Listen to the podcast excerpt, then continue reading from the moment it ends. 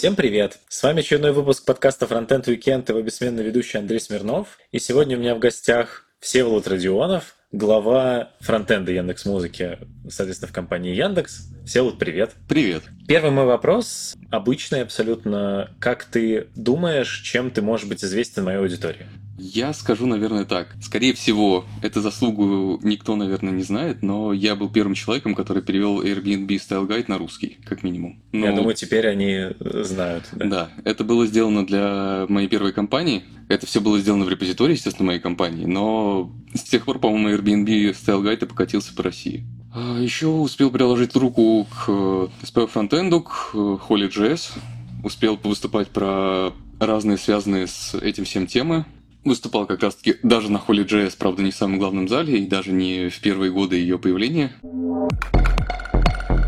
Ты как раз очень хороший пример э, человека. Вот как я, когда выступал на BitGS э, саммите, я говорил о том, что на самом деле очень здорово было бы готовиться к новым гостям просто по их э, резюме. И тут я как раз наткнулся на твой LinkedIn, ну потому что, насколько я смог вычитать в Фейсбуке и в Твиттере, ты там осознанно в начале этого года искал работу. Да. У тебя максимально подробно LinkedIn, насколько только можно его составить. Хотелось бы поговорить, в принципе, как мы обычно делаем, про твой путь. И э, путь э, лично мне очень э, интересен в том плане, что ты, насколько я понял, действительно заканчивал... Макаров. Да, Макаровку. Вот. И ты вообще по образованию, ну, мореплаватель. Я не знаю, да, как это будущий капитан. А расскажи, пожалуйста, как, в принципе, вот это в итоге преобразовалось в увлечение разработкой? Ну, у меня история, наверное, более странная, чем у Димы Королева, который тебе недавно был и рассказывал про медицину. Я в пятом поколении уже учусь в Макаровке как раз. В пятом поколении, причем по обоим родительским линиям, там, в одном третьем, в другом пятом поколении. Такая семейная, видимо, традиция. На самом деле на меня родители не давили, я сам выбрал. Но выбрал по очень простой причине. Я еще в школе пытался интересоваться компьютерами и всем таким, и внезапно понял, что мне очень страшно, что я стану таким классическим ботаником в очочках за клавиатурой и мышкой без личной жизни и такой, хм, что бы сделать такое, чтобы не стать ботаником? А пойду-ка я в море. Я был уверен, что на самом деле отучусь и может быть, даже после второго курса переведусь в наш питерский ИТМО на как раз-таки инженера-айтишника. Потом начал думать, что хорошо бы было как-то это сменить. Потом курсы на четвертом начал думать, а в принципе-то не так уж и плохо. Но почему-то последняя практика в море меня добила, и я понял, что не хочу этим заниматься. Точнее, прямо перед ней. У меня очень кривой, но очень связанный путь в единое целое. Потому что где-то курсе на втором я увлекся стартапами разными, ходил на все эти мероприятия и думал, что я что-нибудь свое сделаю. Умудрился даже найти идею и деньги на проект. Мне вложили, в мой проект вложили, когда я еще был студентом, 2 миллиона рублей. Это был проект про авторское право. Я нашел одну очень интересную коллизию в нашем законодательстве. У нас были отдельные специальные ключики электронной подписи, которые позволяли проставлять метку времени. Это был аналог такой дешевый нотариат онлайновый. Можно было этим спокойно пользоваться. Сделали на этом сервис, а потом из-за того, что я думал, что ну я сделаю, и люди сами пойдут, это все развалилось. Потому что я пришел к инвестору и говорю, что ну вот мы сделали, а что-то не идет. Наверное, надо маркетинг. Он сказал, что не, я больше не буду в это все вкладываться, и оно просто развалилось. Это которое it is mine. Да-да-да. Оно самое. Вот идея была классная. Сейчас, я, насколько знаю, подобные вещи делаются в Америке и на блокчейне, но кто же знал тогда, что так надо делать. И в том числе на одном из мероприятий по презентации этого сервиса, на сколько хватило маркетингового бюджета, был Миша Кечинов. Миша Кечинов – это владелец одной из больших студий в Питере, он э, делал парочку стартапов, он активный участник был тогда питерской айтишной тусовки. Сейчас как, не знаю, честно говоря, потому что не сильно его видел отсвечивающим в айтишной тусовке как раз. Он больше в стартапы, в бизнес нашел, кажется. И спустя пару лет после Интезмайна как раз я думаю, что хочу я, наверное, все-таки войти. Просто вот понимаю, что меня ломает, я не хочу в море, не хочу по полгода проводить, занимаясь рутиной.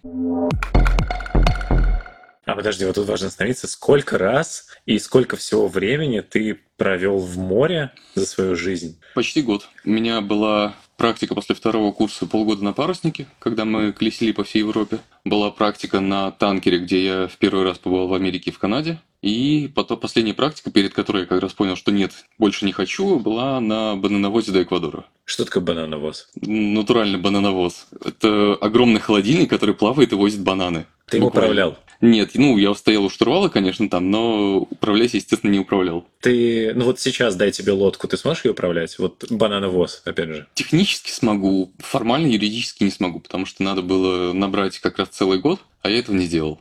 А, то есть тебе меньше года. Да-да-да. А, а там работает так, что если у тебя есть год практики, то ты потом приходишь Да, и для- тебе выдают корочку. Ну, в общем, да, потому что там система такая, что чтобы ты мог становиться как раз третьим помощником, четвертым и, так далее, точнее, наоборот, четвертым, третьим, вторым и так далее, тебе надо либо набить три года живой практики, либо год живой практики и получить высшее образование по направлению. Перед последней практикой, когда уже начал писать диплом, понял, что не хочу этим всем заниматься, пишу Мише Кечинову, что хочу, хочу к тебе. Он говорит, ну ладно, у нас тут есть Ruby, у нас тут есть .NET, а нет, а на PHP какой-то фреймворк был, Zend.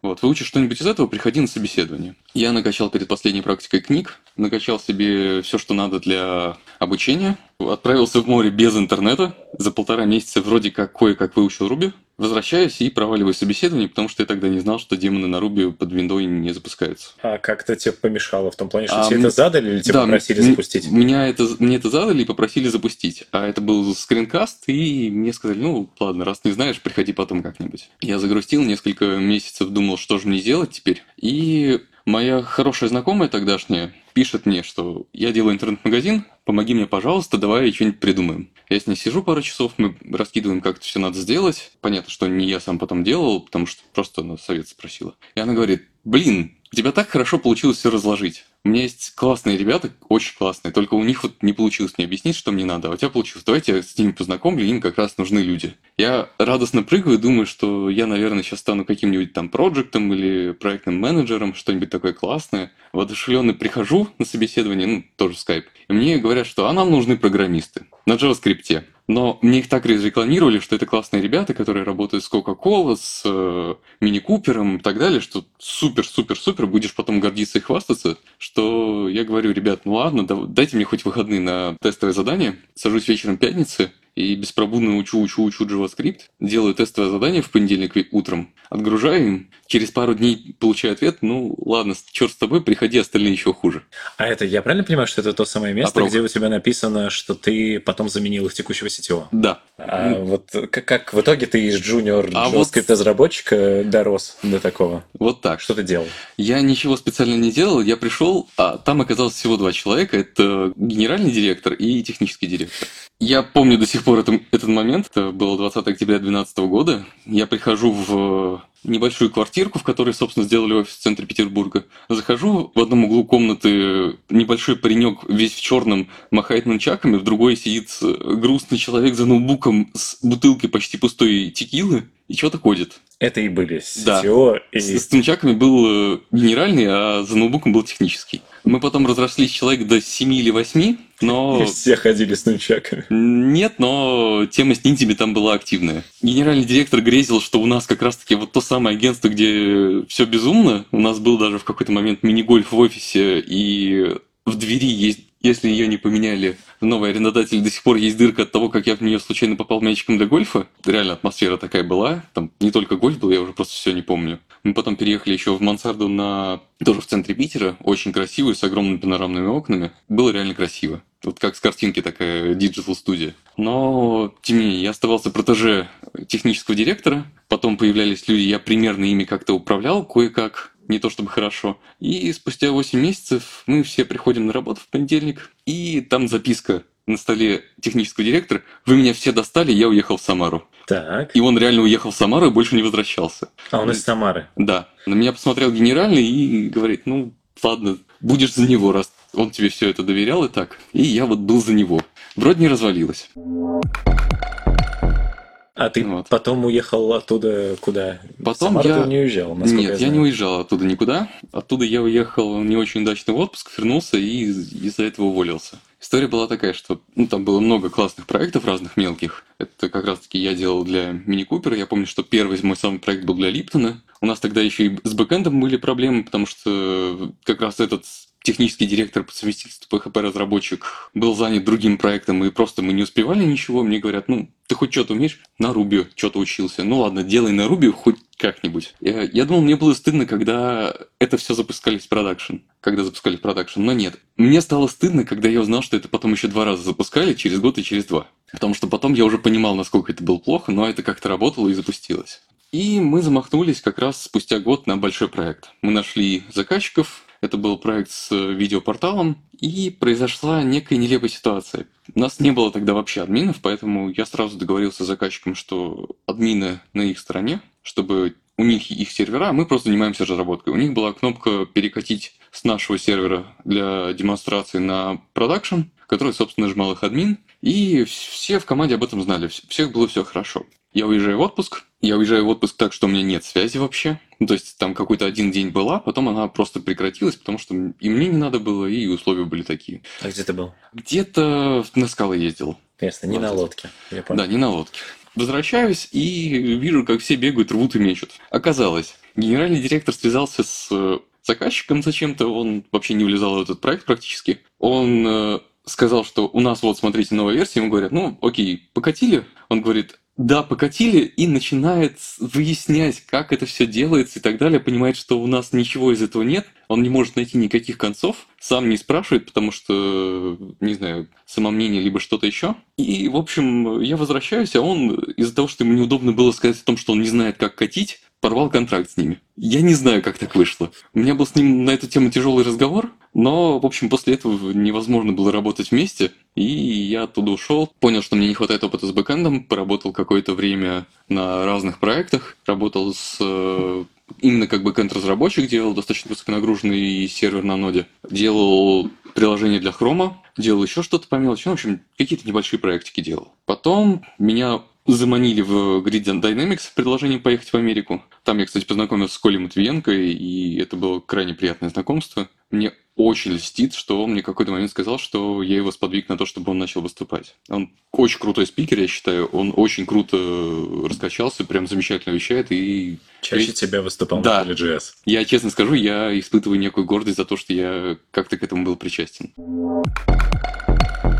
Так, Америка. Здорово. Да. Где ты был в Америке? А, как вообще Только Сан-Франциско, на самом деле, и Бэйри. Я там пробыл, на самом деле, недолго, суммарно месяца три. Два раза ездил. И в целом могу сказать, что очень понравилось, очень круто. Это классный опыт. Если кто-то хочет попробовать, то, наверное, я могу посоветовать действительно Grid Dynamics для этого. Тем более, в принципе, компания неплохая. Но на первом из проектов в Grid Dynamics у меня случился эпичный косяк, наверное, я не знаю, как это сказать. Я прихожу, мне говорят, что ну вот у нас есть такой-то Node.js сервер тоже, надо с ним что-то сделать, а я тогда пришел, уже начал позиционировать себя для них как специалист по перформансу, потому что вроде начал это понимать. Мне говорят, надо сделать, чтобы он работал быстрее, хорошо и так далее. Прихожу, там действительно под 100% ЦПУ загрузка, его, казалось бы, надо балансировать, оказалось нет. Надо было радикально упростить, как мне казалось тогда. Я спустя три месяца прихожу к э, моему менеджеру со стороны компании, говорю, а я сделал. В смысле? Ну, все, сделал. Оно работает. Много по мелочи упрощал, чтобы можно было нормально работать. И просто я понимаю, что я сделал все, что только мог на этой части. И через пару дней выясняется, что я немножечко дурак, потому что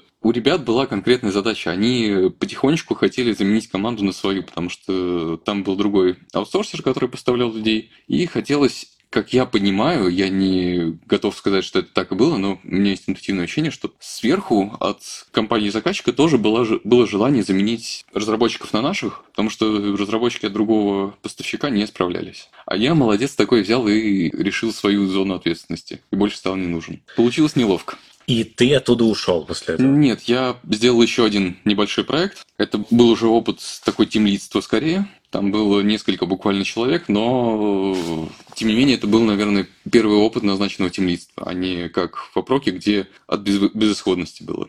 Немножечко поконсультировал другие проекты и ушел, потому что, ну, чувствовал, что мне не очень нравится работать с ритейлом, где все, что делается, делается для того, чтобы побольше заработать на человеке. Начал думать, чего же я хочу, и меня в этот момент зацепил ЕПАМ своим предложением, что приходи делать биотех, спасать людей, делать жизнь лучше, лечить от рака. Я, правда, пришел, делал там э, в том числе браузер генома, которым пользуются онкологи. Делал еще ряд вещей для генома, Было довольно прикольно. Там как раз успел и перформансом заниматься, и внутренний консалтинг сделать. В том числе оказалось, что у меня есть очень странный навык. Я каким-то образом обнаруживаю неформальные социальные связи по коду. То есть видно, что там у человека, допустим, повышенная тревожность, потому что он э, делает несколько проверок разом. То есть передает свою одну функцию проверка, он проверяет на нее тип, потом следующую, следующую, следующую. И потом внезапно я говорю, что вот я вижу, что комит разработчика такого-то, они выглядят так, как будто человеку тревожно, посмотрите, что с ним не так. Может быть, с ним действительно что-то не так. И с ним действительно оказывается что-то не так, его надо в отпуск отправлять было.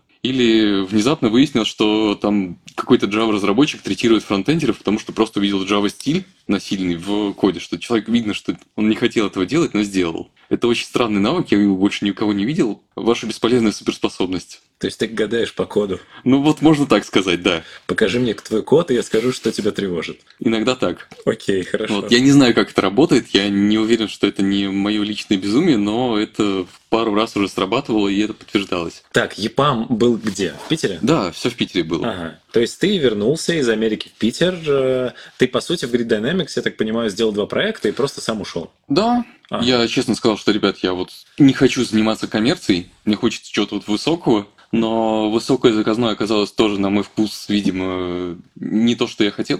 Меня дальше заманил мой хороший тогда друг на свой нынешний проект. Ну, то есть он просто видел, что ну, просто устал. Он меня долбил этим не знаю, полгода, год, что приходи к нам, приходи к нам, приходи к нам. Я согласился, пошел в его крипту. Ну, давай называть вещи своими именами. Я знаю, что многие говорят, что фу, криптовалюты, фу, прочее, но мне тогда хотелось сделать проект с нуля. Он прям вот на, смудрился надавить наконец-то спустя все это время на нужный рычажок, и я согласился. Я как раз тогда очень сильно устал от того, что у нас какие-то проблемы были с релизом с очередным, что мы не могли выкатиться, и что вот стартап, делать быстро, быстрые релизы, agile, сразу слушать пользователей, и мне как-то прям легло на душу. Не могу сказать, что это было легко, это был очень крутой опыт, это был очень ценный опыт, но поскольку это был опыт в духе не работайте с друзьями, я до сих пор, и он тоже до сих пор, мы оба чиним нашу дружбу, которая от этого сломалась. Но опыт был крутой. А смотри, вот у тебя, согласно LinkedIn, ты в шестнадцатом году вернулся в Питер, пришел в ЕПАМ, и там вот есть семнадцатый год, где указано, как будто ты одновременно работал да. в этом стартапе и в ЕПАМе. Так и было? Да. Ну, я не мог просто бросить проект, я прихожу, говорю, ребят, вот я ухожу, я не могу просто дальше, давайте как-нибудь придумаем. Я готов на полставки. Я реально работал там на полставки несколько месяцев, но это скорее исключение из правил было. То есть я физически работал часов по 12, 4 часа в ЕПАМе и 8 часов как раз в этой компании. Немножечко ожил на Новый год, и после Нового года как раз ушел из ЕПАМа окончательно. И при этом ты в какой момент ушел из стартапа? Потому что в стартапе... Из стартапа я ушел в... Ну, вот в этом году, получается, где-то в феврале, наверное. Или в марте. Я вот, честно, здесь не помню уже. То есть сейчас ты уже с этим стартапом не связан, уже просто чинишь дружбу с своим... Да, да, да. А, ну, я недавно забегал к ним в гости, понял, что мне не очень комфортно находиться в этом здании, но к ребятам я испытываю глубокую симпатию, потому что они очень круто вправили мозги в плане, допустим, того, что я наконец-то понял, что есть такой DevOps настоящий. Окей, хорошо. Ну, то есть у меня ощущение, что мы там стреляли из пушки по воробьям, но было круто. Соответственно, сейчас, э, я так понимаю, несколько месяцев назад тебя перевезла Яндекс Музыка в Москву. Да. Вопрос первый. Ты за свою карьеру, кажется, довольно легко мотался между городами, странами и так далее. Насколько тебе в целом это легко дается, потому что для тебя, кажется, судя по тому, как ты говоришь, не было проблемы в том, что ну, я поеду в Grid Dynamics в Америке поработаю, тут я вернусь в Питер, а сейчас я поеду в Москву. Сложно сказать, потому что для меня тогда всегда это ощущалось как какая-то поездка, какая-то командировка. Ну, как у меня была до этого ментальность э, реально вот, видимо, моряка, что можно свалить куда-нибудь на 4 месяца, потом вернуться домой. Сейчас я понял, что у меня вот это вот домой пропало и переехало сюда физически в Москву, и это тяжело дается, на самом деле, гораздо более тяжело, чем э, смена работы, смена квартиры в пределах Питера, например, чем смена компании. Просто вот действительно физически тяжело, потому что приходится заводить новых друзей с, с пониманием того, что окей, есть старые друзья, я к ним с удовольствием езжу в гости, но мой дом теперь здесь. Это просто по-другому совершенно ощущается. Ага, то есть если это просто разное. То есть если в случае Америки ты заранее понимал, что это командировка, и ты Да. не планировал там оставаться, то в Москву ты именно себя ломаешь и пытаешься поменять, что это дом твой. Да. То есть, Всё, может быть, понятно. это на время, не знаю, может, на пару лет, но тем не менее. Все равно приходится менять восприятие и понимать, что это все пока что это твой дом. А просто свалить на 4 месяца, потом вернуться к старым друзьям, ну почему нет? Не, ну опять же, ты же заранее не знал, что ты на 4 месяца свалишь. Ну, нет, я знал, потому что мне говорили, что, во-первых, у меня было ограничение максимум 6 месяцев, потому что дальше определенные особенности нашего законодательства идут. Во-вторых, Они э, не были заинтересованы в том, чтобы тебя оставить на дольшее время. нет, там можно было остаться на дольшее время, но, опять же, по нашему законодательству и по требованиям визовым, надо сначала отработать год в России, в нашем случае, чтобы потом можно было переехать полноценно в Америку. А так, ну, мне сказали, месяца на три примерно, если что, можно продлить, не продлить, но это зависит от твоего выбора. Для меня это было просто опцией. По поводу прихода э, в Яндекс Музыку. У тебя довольно обширная карьера, и для меня она наиболее загадочна в том месте, что ты, кажется, делал очень много всего в разных местах разного. То есть ты э, там тут был больше, читал Руби, пока был в поездке, э, занимался JavaScript, где-то постоянно ты там что-то еще в какого- какого-то девопса тебе относило. Вот как ты в итоге пришел к тому, что окей, ладно, я это все как бы соберу в кучу и буду тем лидом? Или это не так работает?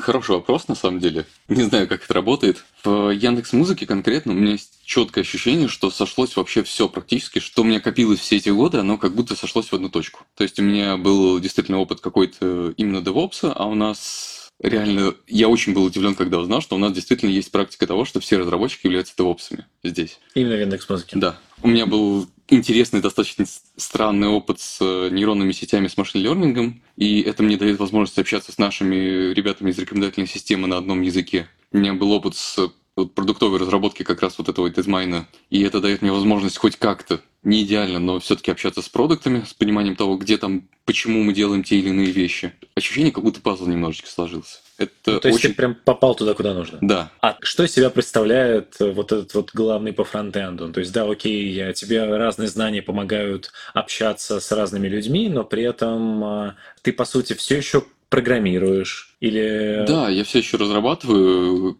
Есть недели, где я практически не притрагиваюсь к компьютеру. Ну, окей, почту смотрю, захожу по задачам и так далее. Есть недели, где практически все время пишу код. Но в целом я, наверное, как раз-таки тот человек, который должен делать самые такие сложные задачи, либо объяснять остальным, как их делать. Я пока еще не могу сказать, что я этим полноценно занимаюсь, потому что пока еще вхожу в эту роль. Что-то я до сих пор не понимаю на нашем проекте, что-то пытаюсь понять, но потихонечку, потихонечку я надеюсь, что я двигаюсь к этому.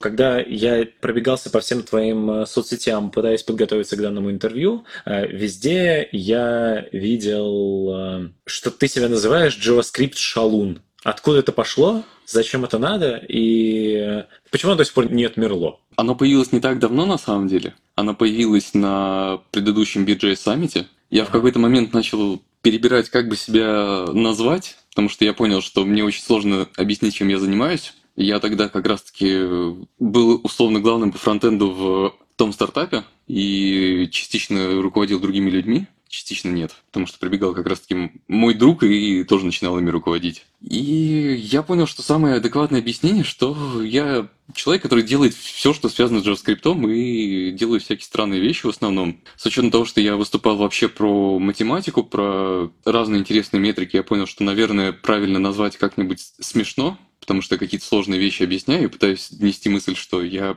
говорю что-то простое. И как-то перебирая, перебирая, так смотрю, один JavaScript ниндзя, другой JavaScript Robocop, не знаю. Хотелось чего-нибудь более простого. На язык пришло слово шалун, и оно как-то прям хорошо легло. Понял, что это прям отлично объясняет то, чем я занимаюсь. Я просто не очень э, в теме вот с этими прозвищами, с той стороны, что я не очень понимаю, они как-то помогают, ну, в том плане, что вот э, если сказать э, в каком-нибудь сообществе JavaScript шалун, то люди поймут, что это о тебе идет. Я не знаю. Они как-то прилипают или нет? Я не знаю, это мой эксперимент, получится или нет, посмотрим попозже. Может, Хорошо. через пару лет будет работать. Тут важный вопрос как раз, почему тебя вот тянет делать эти странные вещи на JavaScript. То есть я вчитался в твой твиттер, и там ну, какие-то безумия, очень много всякого разного. Я много всего сам не понимаю, зачем, зачем ты вообще там те или иные вещи делаешь. В чем для тебя интерес? Смотри, я должен сказать, что у меня проблемы с алкоголем, и пью я в основном с разными странными людьми. Когда я пил с дата-сайентистами, я начал изучать нейронки и в итоге закончил тем, что побудил Казалу Хуана, это автор первой версии синаптика нейронных сетей на JS, начать делать вторую. Это, к сожалению, ничем не закончилось, потому что пришел Google и перевел свой TensorFlow на JS, и все такие, ну ладно, раз Google пришел, то ну, что с этим делать? Но тем не менее, это привело к тому, что я пришел и принес как раз-таки идеи с TensorFlow в Synaptic. Ну, очень, на самом деле, обидно, что не выгорело, могло получиться очень круто. С остальными проектами, ну, мне просто было что-то интересно сделать. Я долгое время считал, что JS самый недооцененный язык. Брэндон Нейк, по-моему, сказал. И я искренне в это верил, что на нем можно делать больше.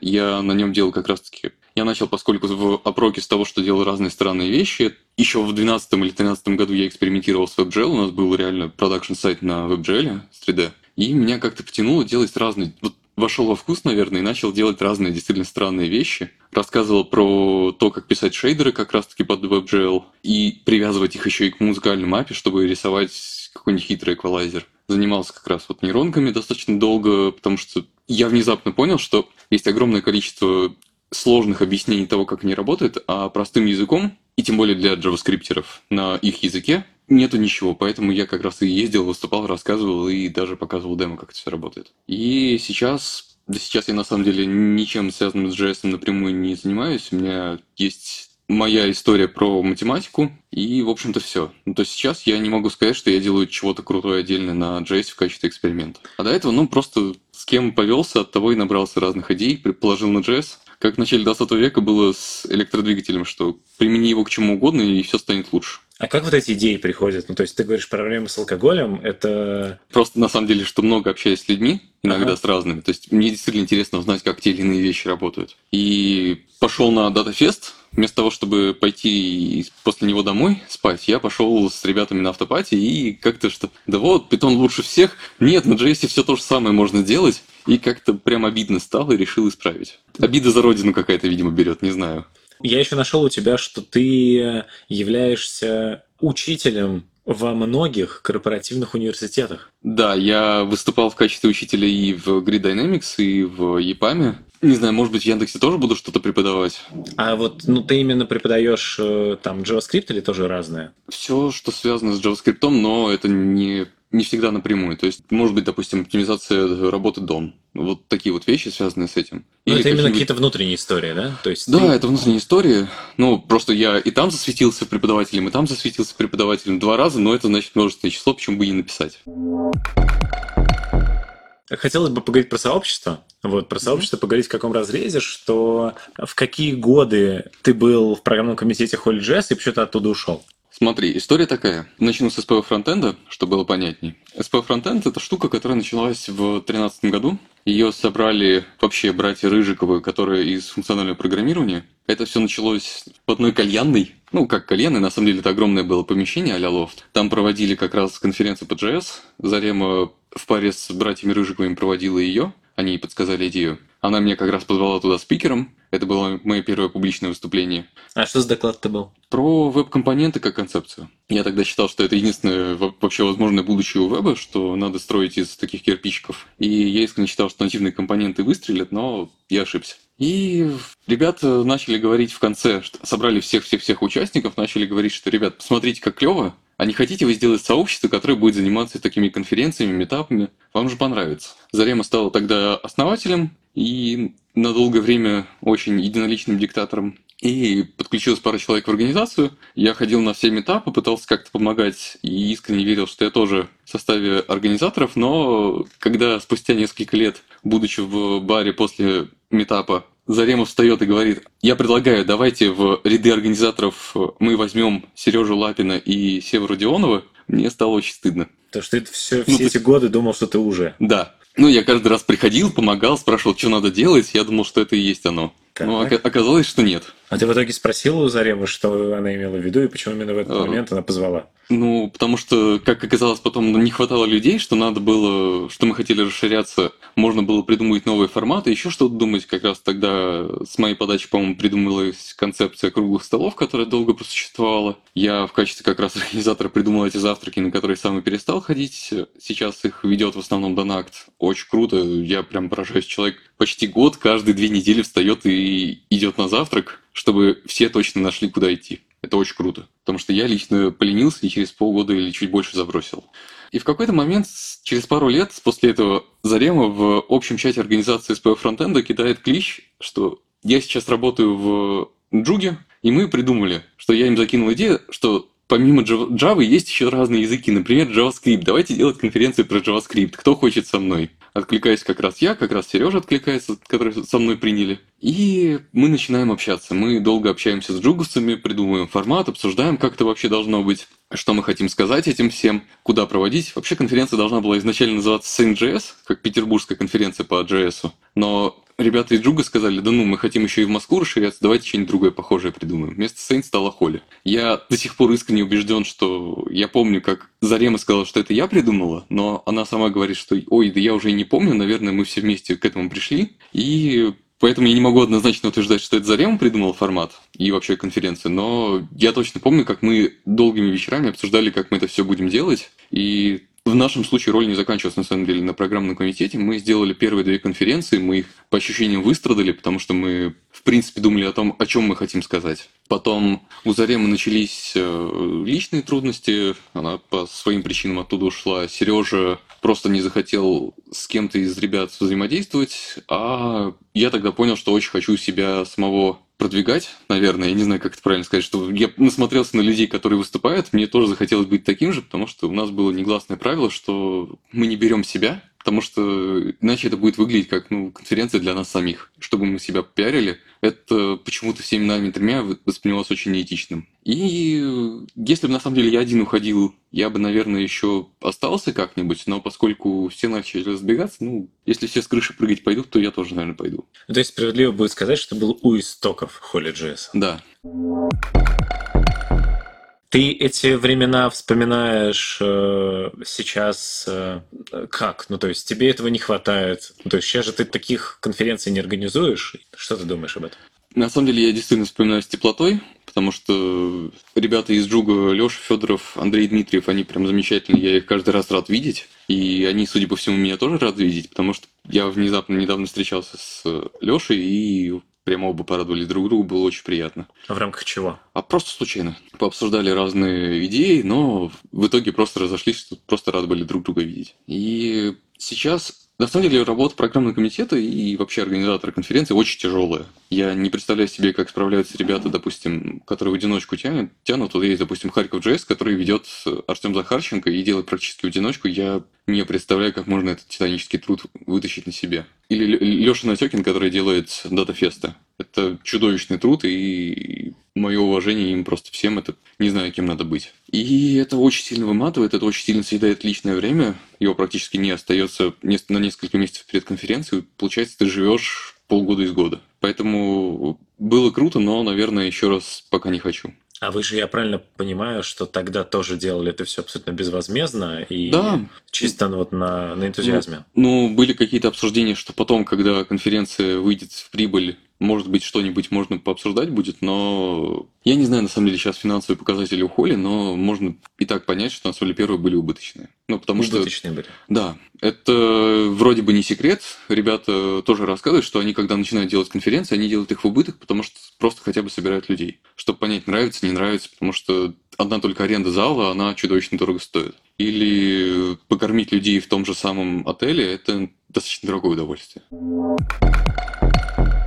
У тебя указано, что ты в среднем делаешь 6-8 выступлений в год. Ну да, в этом году, наверное, поменьше будет, потому что первые полгода я просто искал работу и обустроился на новом месте. Но в целом получается, да, что где-то там на метапах что-нибудь выступлю 2-3 раза, наверное, и там 2-3 раза оказываюсь на конференциях. Это динамика последние несколько лет происходит. Сколько это лет? После Холли как раз она, наверное, началась. На Холли я выступал на конференциях на открытии. Просто на остальное времени не хватало и пытался помогать как-то с организацией с фронтенда. Поэтому тогда просто было ни до чего. И перед этим, по-моему, тоже несколько лет выступал, ну, раза 3-4 в год было, наверное. Ну, то есть практически с самого начала, когда в 2013 году оказался вот на той самой конференции, я старался хотя бы несколько раз в год выступать, и динамика потихонечку нарастает. Я поискал, я смог найти у тебя примерно, мне кажется, 5-10 разных докладов. Да, я... Это похоже на правду? Это похоже на правду, но часть из них точно есть, которая нигде не оказывалась. То есть я точно могу сказать, что в прошлом году, например, было мое выступление на FailConf по Data Science внезапно. Да, я могу сказать, что я выступал на конференции по Data Science, но, правда, просто про фейлы разные, программистские, но сам факт. И она, допустим, не записывалась. Можно найти упоминание, это был полноценный доклад минут на 40 с шестью историями провала программиста, как не mm-hmm. надо было делать, но нигде этого нету. Ну, опять же, того же BirJS Summit тоже нигде нету. И, и слава богу.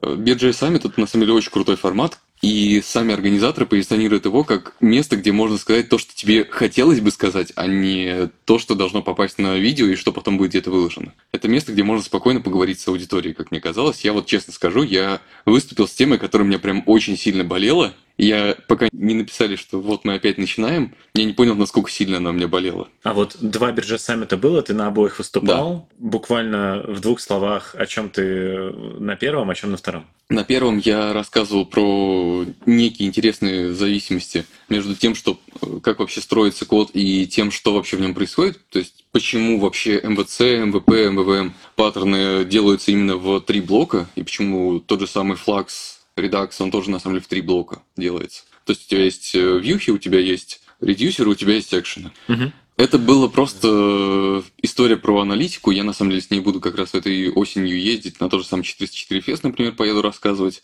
Уже полноценно, не пятиминутку. И я вот чувствовал, что что-то не так идет, что у меня есть какая-то тема, которая может оказаться слишком сложной. Я на всякий случай взял с собой костюм Стича. Вот этого вот шерстяной. Да, я видел. Да. И я чувствую, что, смотрю на все остальные доклады, что они шутливые, смешные, в общем, не грузящие совершенно. Я понимаю, что меня вообще не вписывается совершенно. Думаю, что ладно, черт с ним, я хотел в нем просто пойти пить, но буду выступать. Надеваю его, и внезапно оказывается, что я потом оказываюсь на половине фотографий. Как пример того, как вообще надо выступать на таких мероприятиях. Что-то безумное сделать. И ты приехал с ним же на второй? Да. Ну, как не приехать, если про тебя сделали стикер с ним? А как, откуда у тебя, в принципе, этот костюм Стича? А, мне подарила девушка. Ага. То есть ты в нем не только на конференции ходишь, ты не специально под него его купил, как, э, нет, как это сделал Нет, не под него. Я еще, я еще в нем на сноуборде катался. Вот. А, но Сережа Попов, конечно, эпохально. Я считаю, что он меня точно затмил. Первым же докладом выйти надувным динозавром и сказать, что у меня лапки короткие, дотянуться микрофоном до рта, это было круто.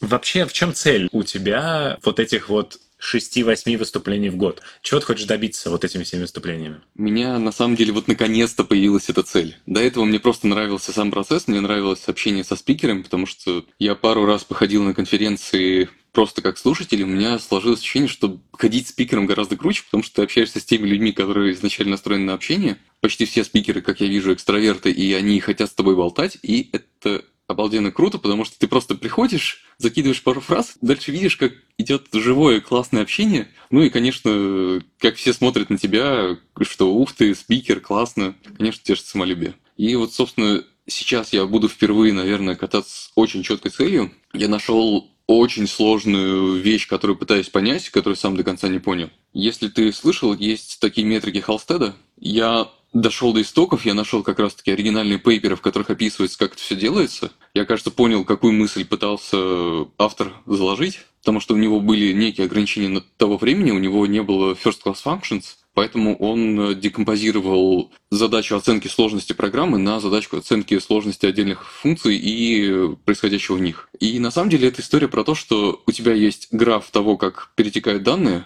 и у тебя есть э, некая функция от того, сколько в этом графе ребер, сколько узлов. И это очень четко коррелирует с тем, насколько быстро можно писать код.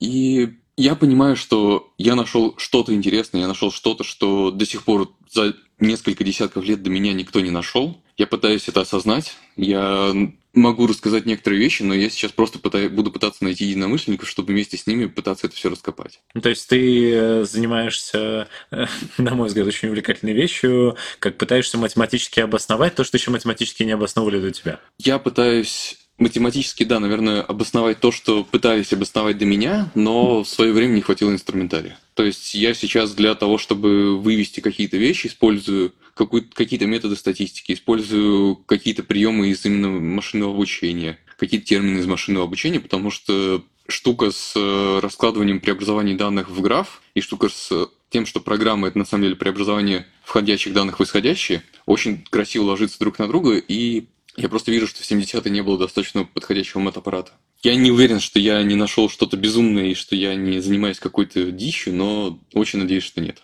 А как тебе в этом помогают доклады? Ну вот сейчас я буду просто ехать, ездить и в конце каждого доклада говорить, что я продолжаю этим заниматься, пожалуйста, подключайтесь ко мне. То есть ты условно вот на 404 фесте про MAV Driven Development будешь рассказывать, да. и в конце ты скажешь про это? Да. Я понял, хорошо. Но до этого это просто это просто интересно, это просто приятно и тешит самолюбие. В общем, если у вас комплексы, то приходите выступать, вам это понравится. У меня как раз э, я недавно выступал на Rolling Scopes э, с докладом про то, как я пытаюсь математически обосновать э, результаты опроса по софт-скиллам. Я как раз тоже сейчас на, на пороге того, чтобы меня взяли на HolyJS спикером. Для меня будет успех, что для человека, который никогда не считал себя, в принципе, талантливым программистом и как-то пробился к этому сбоку. А, я точно так же не считаю себя талантливым программистом, я просто ковыряю то, что мне любопытно. Ну слушай, ты ковыряешь это успешно, в том плане, что мне кажется, это какой-то уже синдром самозванца, потому что, ну, очевидно, что если ты столько всего раскопал, и при этом у тебя в каждой из этих сфер какие-то есть успехи, то нельзя себя считать неталантливым программистом. Я просто не согласен с тем. Мне кажется, что ты как раз пример э, человека, который талантливым программистом является. И круто, что ты не пошел водить э, судно, а в итоге оказался тут. Самое интересное, что по уровню зарплаты я примерно там же и болтаюсь. Ну, то есть я, ну, допустим, капитан дальнего плавания получает 10-15 тысяч долларов, но только за те месяцы, которые он в море, а так надо делить на два. Ага. Я бы сейчас был э, в районе второго помощника, может быть, старпома, это сколько там, от 4 до 9 тысяч долларов в месяц, пока в море. То есть делим на 2 и получаем... Ну, на 2, на полтора где-то так, в зависимости от того, как работать. Получаем, ну, вот, примерно зарплату хорошего фронтендера. Четыре с половиной тысячи долларов в месяц – это зарплата хорошего фронтендера? Ну, это топовая зарплата хорошего фронтендера. Теперь, наверное, да. Ну, в смысле, что если, если есть компании, которые готовы столько платить фронтендерам. Я натыкался недавно, что там кого-то на 6 тысяч долларов нашли. Именно вот фронтенд разработчика руками. А в Grid Dynamics сильно, ну то есть за счет того, что это Америка, сильно больше платит? Там очень вкусные командировочные. То есть а. платили ту же самую российскую зарплату, но поверх, помимо этого платили командировочные, которые были прям классно. Именно за то, что ты находишься в Америке? Да. Ну, можно было находиться в Европе, получать столько же, но в Европе, по-моему, тогда не было проектов у компании. Опять же, все цифры, наверное, за этим стоит к HR идти, но... Ну, я не пойду. Но в целом, да, но я тоже не пойду, но в целом было вкусно. Так как мы, опять же, немножко затронули твою кораблеплавательскую профессию, бывшую, были ли у тебя еще мысли у самого, э, куда пойти, кем еще стать, кроме, соответственно, программиста и мореплавателя? Не, ну, на самом деле, правда, хотелось как-то быть связанным с IT, но я честно не думал, что я стану программистом именно. Но, в принципе, сама, сама идея того, что ты просто делаешь что-то руками на компьютере, тебе не, не надо для этого никаких ресурсов, мне всегда казалось очень классной. Окей, а у тебя нет сейчас э, некого чувства того, что ты жалеешь, что все-таки не доучился вот немножко, чтобы мог сам управлять судном? Потому что ну, это же так очень здорово, если ты такой, я крутой программист, но я при этом могу взять, купить себе яхту и ездить на ней где-то. Для яхт нужны другие права, я все хочу их получить, это не очень сложно, это стоит, в зависимости от того, где и как, меньше 100 тысяч обычно. Ну, то есть, это, условно, в какую-нибудь Хорватию слетать на две недели, поплавать там на, как раз на яхточке, набить себе опыт. И все хочу сделать, но как-то руки не доходят. А вот эти вот большие права, скажем так, которые для управления грузовыми судами и так далее, они не подходят для яхточек вообще никак. Ну, то есть, ага. Э, во-первых, это не подходит для непосредственного руления, потому что это даже не права, это именно, что я могу отдавать приказы рулевому в том числе. а быть одновременно и капитаном и рулевым я не особо могу. Во-вторых, у меня уже этот ценз, который набился, сгорел, потому что он там живет 5 лет, после этого его надо опять заново подтверждать. Опять надо идти в море на, на год, набивать это все. В общем, сейчас это уже настолько не актуально, но когда сгорал, на самом деле было обидно. Когда я просто понимал, что вот сейчас вот мои полгода на паруснике просто закончились, и больше я не могу их использовать. Окей, очень дилетантский вопрос. Эм, я рулил только автомобилем. Э, сколько оборотов вправо, например, до конца, что дальше уже не поворачивается, когда ты рулишь огромным судном? А, слушай, я не помню, честно. У ну, нас... То есть ты крутишь, крутишь а, и все, я... или как? Я помню, что у нас была немножечко другая система на танкере. У нас была такая ручечка, которая давала тебе сектор в 90 градусов, и она по центру была этого сектора, и можно было ее туда-сюда поворачивать. Но, по-моему, штурвал, который был на паруснике, он проворачивался оборотно на 3. Ты своих детей отдашь Макаровку? Я вообще пугаюсь темы детей пока, я думаю о ней, но она меня несколько пугает, ну, поэтому... Если они будут, если они будут, отдашь ли ты их в Макаровку? Ну, потому что, не знаю, я... задают ли тебе такой вопрос твои родители, что как же ты прервал династию? Нет, они не задают такого вопроса, но, наверное, я бы предложил как опцию, что было бы прикольно. Ну, то есть вообще, в целом, а, я правильно понимаю, что вот у нас так очень странно получается, последние выпуски идет э, сравнение каких-то абсолютно разных должностей, вот, э, что в целом быть э, капитаном дальнего плавания – это клевая профессия, и там можно нормально зарабатывать, и все здорово. Там можно нормально зарабатывать, но то, что я слышу сейчас от остальных ребят из выпуска, я не то что много общаюсь, но у меня осталось пара друзей, которыми я вижусь. И они все рассказывают, что ты уходишь в море, ты там проводишь несколько месяцев, потом ты возвращаешься, и ты не знаешь, чем себя занять на берегу. Те, у кого нет семьи, они просто тусят, веселятся, либо, там, не знаю, откладывают на квартиру деньги и сидят, скучают, побыстрее бы в море опять. Те, у кого семья, радостно проводят время с женой, с детьми кто-то уже. Но то, что я слышу от более старших поколений, потому что у меня, я вижу с друзьями отца, которые тоже заканчивали Макаровку. То, что я от них слышу, то, что я слышу от их детей, что лучше бы папа был почаще дома. Поэтому я не могу сказать, что профессия моряка прям клевая. Она сытая, она спокойная. Ты загружаешь себе, не знаю, там, «Игру престолов» все сезоны, перед выходом в море возвращаешься, а там уже все пошутили про Джона Сноу, а ты просто посмотрел всю «Игру престолов» за эти четыре месяца, потому что тебе было особо нечего делать. Возвращаешься, проводишь на берегу месяца два, чувствуешь себя не на месте, уходишь обратно. Это, правда, сытая, спокойная жизнь, но не мое.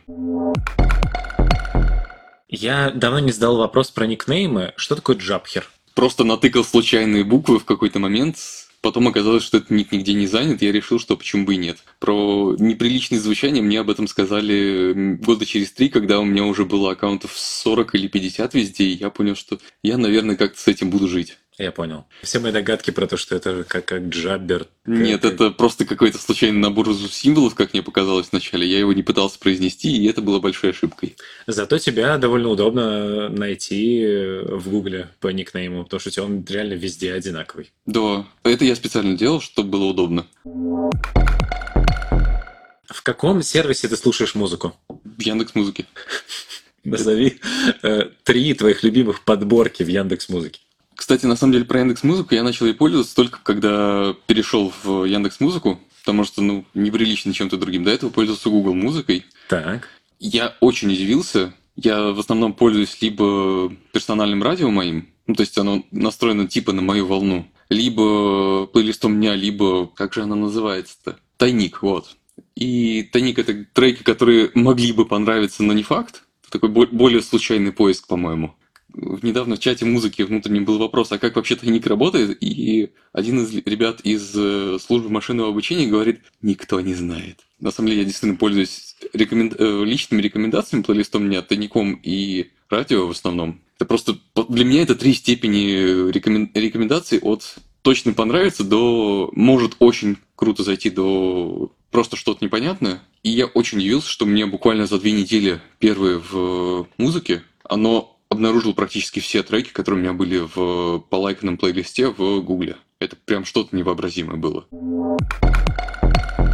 Ты был в разных многих э, местах, городах, странах, э, там, хоть на танкере, хоть вместе там с Grid Dynamics. Где тебе понравилось больше всего и почему? Помимо того, что я очень, на самом деле, люблю Питер, мне очень понравился Сан-Франциско. Он может быть шумный, наверное, и местами очень про деньги, потому что он реально очень дорогой и очень коммерциализированный. Но сама по себе Калифорния мне безумно понравилась именно как место для жизни. Мне очень понравилась Грузия, но я там просто был как турист.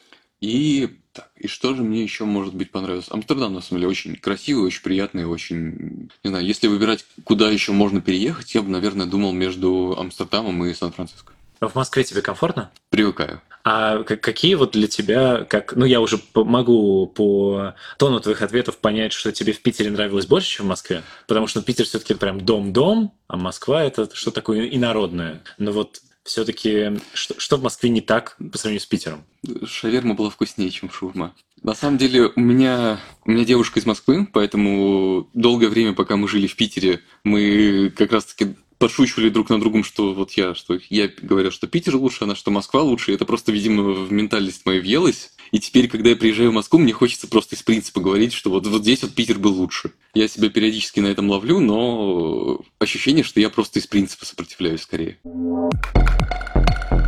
Моя любимая рубрика «Готовим вместе с фронтенд-разработчиком», как раз уж продолжение темы про шаурму. Умеешь ли ты готовить? Да. А, расскажи, пожалуйста, тогда какое-нибудь либо самое, э, самое странное, самое интересное, вкусное блюдо, которое ты когда-либо готовил, либо какую-нибудь забавную историю про то, как у тебя, например, не получилось какое-то блюдо приготовить. Ну, давай я тебе все, все разом расскажу, давай. если хочешь. Самое странное, наверное, было, когда когда я был на банановозе, мы же буквально возили бананы, я когда сходил на берег, я просто взял с собой ящик этих зеленых бананов, и в паре моих знакомых тогда я просто его принес, сказал, что, ребят, я взял с собой ящик зеленых бананов, я не знаю, что с ним делать. Мы их порезали, пожарили в фритюре, и получились реально очень странные банановые чипсы. Но я не знаю, где достать зеленые бананы, и тем более именно как просто недозрелый продукт, а не как что-то уникальное. Поэтому не могу посоветовать это как прям полноценный рецепт. Можно еще буквально ремарку? Я просто очень много говорим про банановоз сегодня. Да. Мне очень интересно, как он, как он выглядит? А, снаружи он выглядит как обычный такой грузовой корабль. У него... Бананы внутри или они сверху Бана... лежат? Бананы внутри. Это, ну представьте, вот реально, как холодильник положили на спинку, построили вокруг него корабль, у него открывающиеся крышки, в которые помещались эти коробки с бананами. Внутри это реально холодильник, там дует ветер, туда надо спускаться в куртке. В парках, да, действительно таких холодных. Ну, потому что там просто холодно, откровенно. Там э, дует сильный ветер, который может реально снести человека. И просто реально деревянный настил, на котором лежат эти ящики с бананами. Я понял. Окей, ладно, все угу. хорошо, супер. Бананы. Да. А, давай дальше. Да, самое странное, ну это про готовку, но не совсем про еду. У меня есть легкая фобия гейзерных кофеварок, потому что однажды, когда я готовил себе в такой кофе, у нее одновременно забился клапан, и я перелил воды. Возможно, я еще и как-то кофе слишком сильно спрессовал, но я ее ставлю, проходит какое-то время, и она начинает исторгать из себя кофе во все стороны. Я думал, что ладно, я, может быть, кухню отмою, но нет. Мне пришлось перекрашивать кухню и половину прихожей. Потому Цвет что... кофе? Нет, наоборот, потому что как раз-таки залило кофе стены, и пришлось перекрашивать их, потому что кофе настолько въелось в стену, что его невозможно было вымыть как-то. Мне чудовищно страшно теперь, каждый раз, как я вижу эту гейзерную кофеварку, мне хочется спрятаться. Я не шучу. Вот. Ты купил другую кофеварку, наверное? Нет, я, я просто какое-то время ей не пользовался. Нет, ага. я никогда в жизни, наверное, трогать их больше не буду. Мне реально очень страшно, когда я вижу, что это происходит. Я это перебарываю, но тем не менее сам факт. А насчет готовки чего-то просто вкусного, я честно скажу, что я прям люблю готовить. Я люблю каналы, которые разбирают, как это вообще работает на молекулярном уровне, что там, допустим, в яичном э, белке есть какой-то хитрый белок, который связывает одновременно жирное и нежирное, что у нас вкусовые рецепторы воспринимают вещи, которые растворены либо в воде, либо в спирте, либо в масле, что сами по себе вкусы у нас не ощущаются. Собственно, в чем прикол, что у нас э, выделяется слюна, слюна что-то растворяет. Дальше у нас есть рецепторы, которые реагируют на что-то растворенное в слюне как в водной основе. У нас есть изысканные вкусы вин, которые чувствуются только в алкоголе, потому что алкоголь другой растворитель. И нам так, так нравится жирная пища, потому что именно в жирах, в в этом масле можно растворить новые дополнительные вкусы, которые просто так невозможно почувствовать. И у нас вот три основных растворителя. Так. Но еще теоретически можно какие-то не знаю, в керосине попробовать растворить, будет отдельный вкус, но это не очень полезно. И я на самом деле очень люблю делать пасту болоньезе. Как варить макароны и так далее я не буду рассказывать. Смысл в следующем, что берется отдельно жарится до немножечко хрустящей корочки фарш, обычно говяжий. Корочка важна, потому что она раскладывает сложные белки на более простые, которые более приятно растворять, потому что оказывается, что у нас чем проще белки, тем желудку приятнее, на самом деле. Длинные какие-то молекулы очень трудно ему разрезать. И вкус ощущается приятнее именно из-за из этого. Туда же идет пожаренный в оливковом масле лук и морковка. Морковка дает естественную сладость, а лук, э, взаимодействуя с мясом, создает вкус умами. Он, по-моему, как раз-таки порождает улучшитель вкуса, как у нас Глютамат? да, глютамат натрия. По-моему, как раз лук взаимодействия с э, мясом создает глутамат натрия. Но, кстати, очень неудачный был перевод, почему все его боятся. Потому что у нас он переведен как усилитель вкуса, кажется, что это что-то не настоящее. Но изначально вкус умами был пятым, новым. И в оригинале это было именно обогатитель вкуса, потому что он добавлял новый вкус умами ко всем нашим четырем стандартным. И его позиционировали именно как пятый вкус, который появляется у человека в процессе еды. На самом деле он абсолютно натуральный. Собственно, делается фарш, Туда же насыпается уже пожаренный лук, в котором разложились сложные белки, которые как раз-таки вызывают эту горечь. Туда же добавляется морковка, добавляется немножечко вина, которое испаряется, но оставляет то самое небольшое количество вина, которое дает, то самое количество спирта, которое дает еще дополнительный спиртовой вкус. Это все потом тушится, можно увидеть, как появляется оливковое масло, которое выделяется. Дальше варится макарон. Самое главное не добавлять никакого масла, ни оливкового, ни, ни растительного, ни подсолнечного, ни сливочного, потому что в процессе варки у нас появляются условно маленькие поры внутри пасты. Когда мы насыпаем это поверх пасты наш соус, он забивается в эти все поры. Если мы сначала покрываем это все растительным или сливочным маслом, то эти поры забиваются сами, и паста не насыщается вкусом. Я в свое время с удивлением узнал, что разные виды пасты существуют для того, чтобы они по-разному на себе набирали как раз-таки там, что-то лучше для сливочного соуса, что-то для сырного. Те же самые дырочки в этих спиральках нужны для того, чтобы туда соус набивался тоже. Я говорю, я люблю готовить, я люблю вот эту всю молекулярную, химическую, физическую основу, это очень круто. Твоя девушка, наверное, в восторге. Да, ей очень нравится. Вот, на самом деле это занимает буквально час, ты крутишься, крутишься, у тебя руки заняты, ты головой не думаешь, голова думает о чем-то своем, и в процессе могут, могут даже какие-то классные мысли рождаться. Вот, в итоге, ну, осталось пармезаном посыпать и готово. Напоследок, э, мой гость э, дает какой-нибудь совет моей аудитории. Это может быть что-то mm-hmm. более техническое или что-то более абстрактное. Что ты можешь посоветовать? Будьте любопытней. Просто будьте любопытней. Если вы чего-то не понимаете, то попробуйте понять. А Это если... интересно. Да, если вот человек, э, ну, он любопытный, но при этом он не готов прикладывать усилий, чтобы удовлетворить любопытство, что ему делать? Есть совет Артемия Лебедева, как себя мотивировать. Как себя мотивировать? Да никак, оставайтесь в жопе. А. Вот это такая очень простая мотивация, что, э, что сделать, чтобы себя замотивировать. Бывают разные ситуации, когда люди, когда людям действительно тяжело, когда они пытаются преодолеть кризис. Может быть, если действительно есть какой-то кризис, есть какая-то тяжесть, то стоит просто сходить к психологу и правда. Но в целом это просто перебарывается, это вопрос привычки. Если найти что-то, что будет драйвить, увлекать несколько месяцев хотя бы, то привычка может выработаться, и дальше она перенесется на все остальное. Круто. Наверное, вот так. Круто. Спасибо большое тебе, что пришел. Тебе спасибо, что пригласил.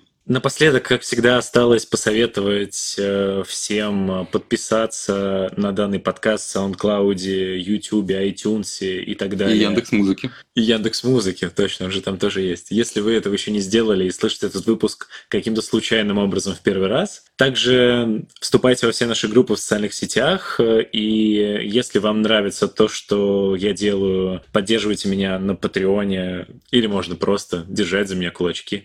Мы продолжаем показывать человеческую сторону фронтенда не только. Услышимся либо через неделю, либо через две недели. Мы вроде вышли снова на привычный темп. Всем пока! Пока!